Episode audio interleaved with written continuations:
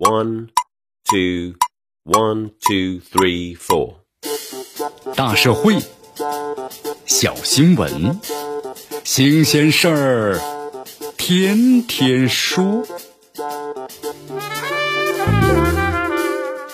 朋友们，你们好，这里是天天说事儿，我是江南。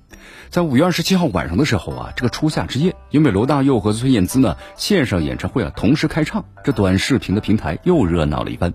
你看，在这个崔健、周杰伦之后啊，那么今晚你听罗大佑还是孙燕姿，再次刷满了朋友圈。据称啊，有超过两亿人在线围观。这罗大佑可是七零后的青春呢，这孙燕姿呢那是九零后的青春。这两台隔空呢 PK 的演唱会，这青春和怀旧成了共同的主题。在这个夏夜里，共同为两亿人呢讲述了一个光阴的故事。你看，回忆多年前呢，还拿着一千六百元的这内场票啊，听周杰伦在成都体育中心的现场的演唱，听到一半出来呢，看到很多没有票的年轻人在场外呢和大屏上的影像合唱。而如今这样的场景已经成为了光阴里的故事，可能不会呢再发生了。如今的话，咱们可以非常方便的通过手机观看，听崔健呢，也听周杰伦，甚至是在罗大佑和孙燕姿之间的来回的切换。说咱们呢有点奇怪，其实啊很少人会同时呢看罗大佑和孙燕姿的，这不是技术问题，这关乎的认同啊，关乎是你是谁。通过手机直播，每个歌迷都找到了自己喜欢的歌手。因为疫情，现在是不能够举办的线下的演唱会，这当然是最重要的原因。但是呢，这不得不的被动，很有可能完成了一次呢主动的创新。在今后，视频直播可能会成为演唱会的主要形式。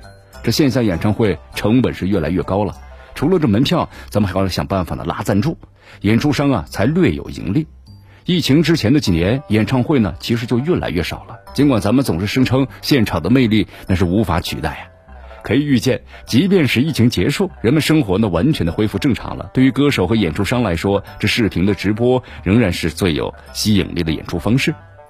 视频的演唱会是一种全新的商业模式，咱们的观众呢不用掏钱买票，拿着手机在任何时候啊都可以观看。那么歌手呢也不需要花那么大的精力来回的奔波。过去一场演唱会最多两万的观众，现在的演唱会啊那动辄几百万、几千万甚至上亿，这很难让人去拒绝的。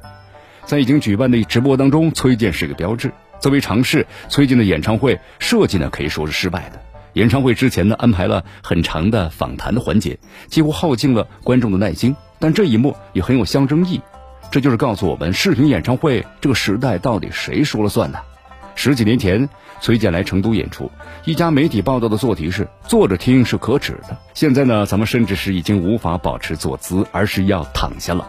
崔健之后啊，这视频演唱会变得非常的顺滑了。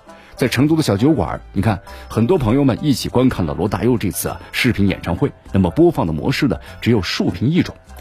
这主办方也不太会考虑所有人通过投屏来看视频演唱会，因为这种艺术啊是完全为手机服务的，是为一个人服务的。其最佳的观看方式，就一个人拿着手机，最好戴着耳机，独自的沉浸其中。这就是视频演唱会的本质吧。只要你一个人独自的享受。你只要在此时呢和世界隔离，你会因此而更加的幸福。当然，你也能够和你喜欢的歌手建立了更加紧密的联系，及时点赞或者是发弹幕。这种设计最初自然呢是受疫情的影响，但并非是完全出于偶然。移动互联时代，咱们不是越来越习惯一个人了吗？看起来这视频演唱会可以让每个人都参与进来，但是在空间上却强化了人与人的距离感。在这个意义上来说，视频演唱会是最孤独的艺术。想一想，在电视的直播时代，最起码还能一家人一起观看，而且技术进步啊日新月异。多年以后，咱们会不会像怀念现场演唱会那样，也会怀念起拿起手机围观罗大佑和孙燕姿隔空 PK 的这个初夏之夜呢？这里是天天说事儿，我是江南，咱们下期节目再见。